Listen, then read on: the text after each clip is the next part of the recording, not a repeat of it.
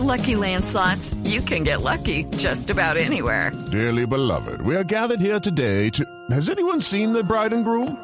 Sorry, sorry, we're here. We were getting lucky in the limo and we lost track of time.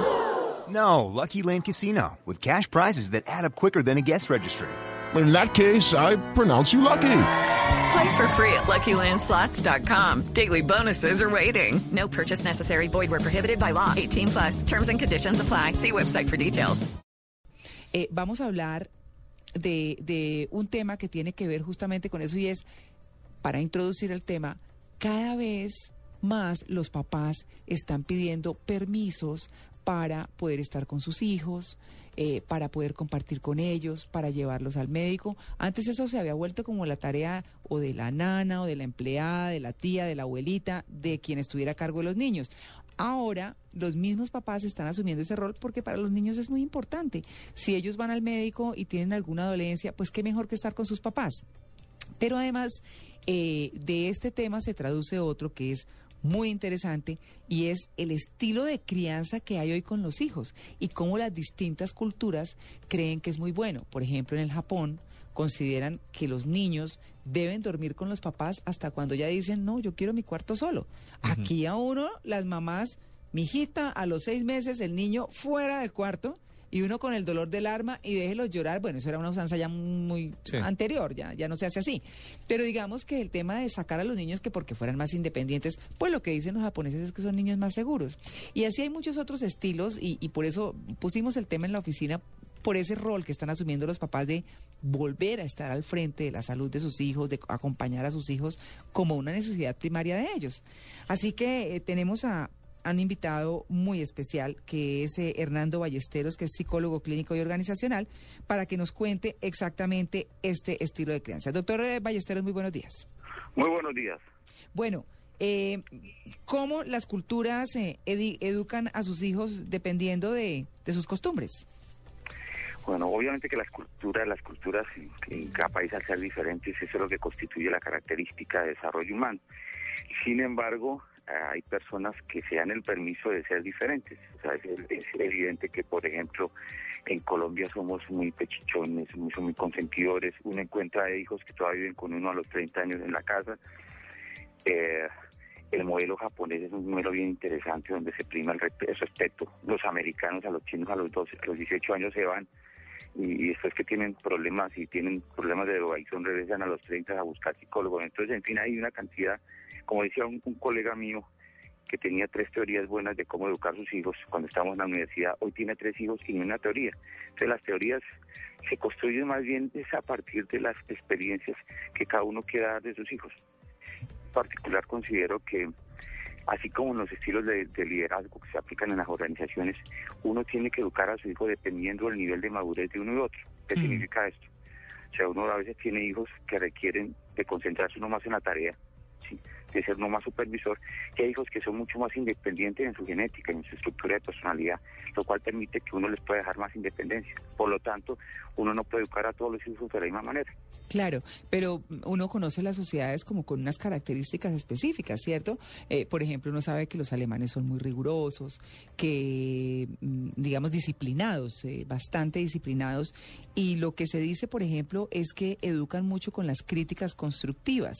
Ellos no están de acuerdo con tanto halago ni nada, que, que tal vez por eso los calificamos de fríos, ¿cierto? Son mucho más puntuales y a lo que van. ¿Qué otras culturas tienen algo así? Eh, digamos que no esté dentro de lo nuestro, así como los japoneses dejan dormir los hijos hasta tanto tiempo con, con los papás, ¿qué otra cultura tiene algo muy particular? Pues mira que justo el artículo que ustedes comentaban, yo lo revisaba y lo contrastaba con la experiencia que viví hace unos días acompañando, eh, yo soy rotario y, y pertenezco a un grupo de, de- de muchachos, eh, eh, un programa de intercambio donde vienen muchachos de otros países. Ah, sí. Y estuvimos por todo el país andando con muchachos de 15 culturas diferentes, alemanes, belgas, eh, japoneses, taiwaneses, americanos, que uno veía en el día a día, porque tuve la oportunidad de compartir en el día a día esos 15 días andando por Colombia con esos muchachos, y veía que, por ejemplo, si hay unos patrones, por ejemplo, el europeo, es muy dado que el muchacho sea más independiente, y lo notaban que los muchachos consumen más licor, todos fumaban, mientras que, por ejemplo, los taiwaneses son mucho más respetuosos de la figura de autoridad paterna y de pronto eso hace parte del éxito que ellos han desarrollado como cultura de disciplina. Claro. Entonces, sí, evidentemente sí hay unas hay unos hay unos patrones patrones de comportamiento que, que marcan cosas. El, el- por ejemplo, en Brasil y tiene que ver con el elemento de cultura. En Brasil es normal que uno tome el apellido de la mamá y no del padre. Mm. Indica también la influencia que tiene más la madre que, que la figura paterna. Pero sin embargo digo que todo eso difiere de familias. Yo hablaba con una niña alemana que estaba en esta excursión y me decía, mire, en Alemania somos muy independientes, pero mis padres son muy protectores y eso hace que yo tenga eh, un, un tema de, de diferente comportamiento. Pero en el artículo también hablan, lo cual yo analizaba, es que un padre sobreprotector, por ejemplo en Colombia somos muy dados al, al Sí, señor. quiche, que cuidar el hijo. Las el- mamás yo gallinas. tengo, yo tengo pacientes, eh, gente de 30 años que, que son niños y que no quieren crecer porque no hay modelo, y eso es grave. Actualmente no hay, no hay- problemas de modelo de familia, no hay modelo de familia, entonces los muchachos no saben a, a- a dónde pegar. En nuestra época uno le decían, su plan de vida es este tal, y uno tenía como más un prospecto de vida. Entonces, el- lo que se queda claro es que un padre muy sobreprotector no permite que un hijo desarrolle modelos de independencia, de autogestión, de autorresponsabilidad, porque uno está pendiente de estar pendiente si se tomó la pastilla, si fue a la universidad, si se trató bien con la novia, etcétera. Bueno, ayer estábamos viendo, eh, hablando de la generación yo, yo, yo, o la Ah, generación sí. Y, Sí. que cada vez eh, la gente de esta generación, nacidos entre el 80 y el 2000, tienden a quedarse más tiempo en la casa, a vivir en el hotel mama, como se dice coloquialmente. Sí, sí. Pero, pero yo le hago una pregunta. ¿Cuán, eh, ¿Existe, no sé, una forma de decir eh, cuál es la edad correcta para, para sacar a un niño de la cama? De la cama matrimonial, digamos. Sí, sí. Pues mira que interesante, por ejemplo, el modelo de los japoneses. Ellos dicen, sus hijos andan mucho tiempo y bueno en la cama materna. Eso les genera también una gran seguridad. Y después cuando despegan, tienen ese arraigo. Algo que está dado es que en, los en la edad temprana, de hecho hasta la, en, en- en la parte preescolar, que es donde uno fundamenta eh, principios y demás, eh, es, es básico que un padre le dé el cariño al hijo. Pero Mm. vuelvo e insisto, cada hijo le pide a uno de manera diferente. No sé si alguno de ustedes tiene dos hijos. Va a encontrar que uno de ellos usted lo va a consentir Sí. y ese, ay mamá, no, no, no moleste, no sea tan consentidora, mientras que el otro te acerca la cabeza porque necesita más afecto. A eso yo me refiero de una educación diferencial dependiendo de lo que requiera cada individuo o las diferencias individuales. Claro. Recordemos también que en Colombia, un país muy pobre, la gente vive hacinada en las casas y hay familias que tienen que dormir todos en un mismo cuarto, comparten camas, todo lo demás. Qué difícil, ¿no? Sí.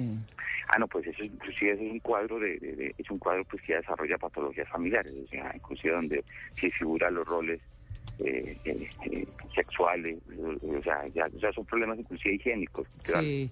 Inclusive con eso mismo en estos días yo estaba hablando con un colega, el- ah, hablando sobre la pertinencia de los matrimonios gays, por ejemplo. Entonces un niño que su papá y su mamá pues son parejas, sea hombres y hombre o mujer y mujer, difícil que tenga una identificación a futuro, porque siempre la mujer es la luz, la mamá es la luz, el hombre es, el- es la fuerza de poder a, a futuro replicar ese modelo. Entonces, este tema, siendo no es tan light, es bien poderoso en el sentido de que nosotros, en la medida de que no revisemos la estructura de educación de la familia, pues vamos a seguir en la crisis. Tenemos Mm. tecnología y demás, pero necesitamos Einstein, necesitamos Freud, gente que desarrolle modelos de cómo educar mejor los hijos. Mm. Entonces, el, el tema en ese sentido es, es, es crítico, es crónico, porque Claro. finalmente lo decía Einstein, ¿no?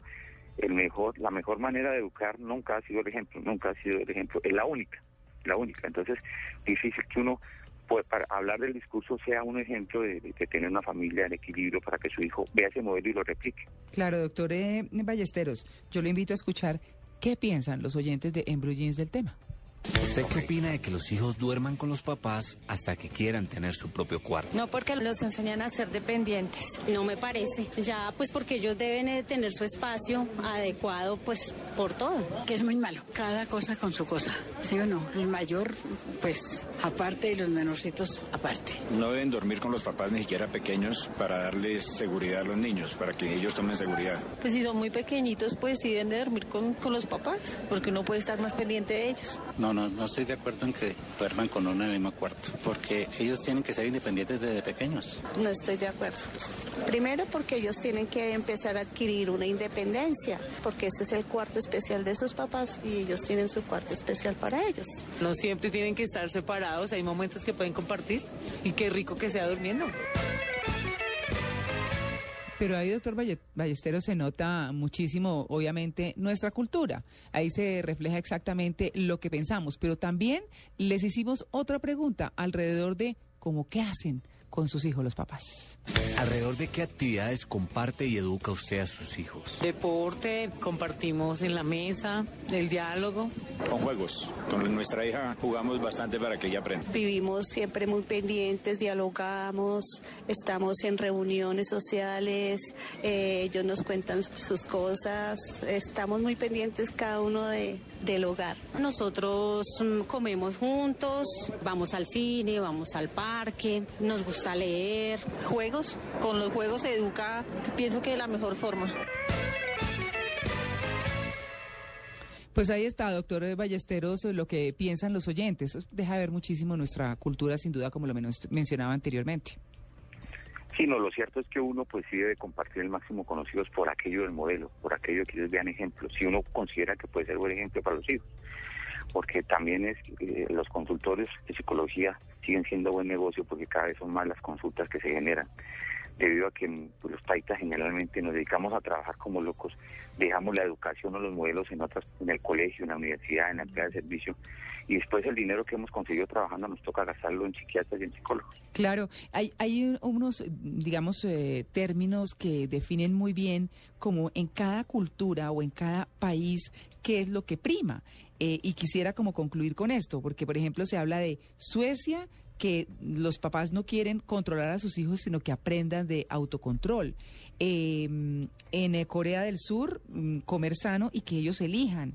En Suecia, Noruega y Finlandia, que causa mucha curiosidad, es que jueguen al aire libre. O sea, son países muy fríos y sin embargo los niños están en patios y en eh, fuera, en jardines, jugando sin que los adultos los vigilen. Y, y cosas así por el estilo. Me llama mucho, por ejemplo, la atención en Francia, saber esperar con paciencia. Nosotros los latinos a veces somos muy impacientes.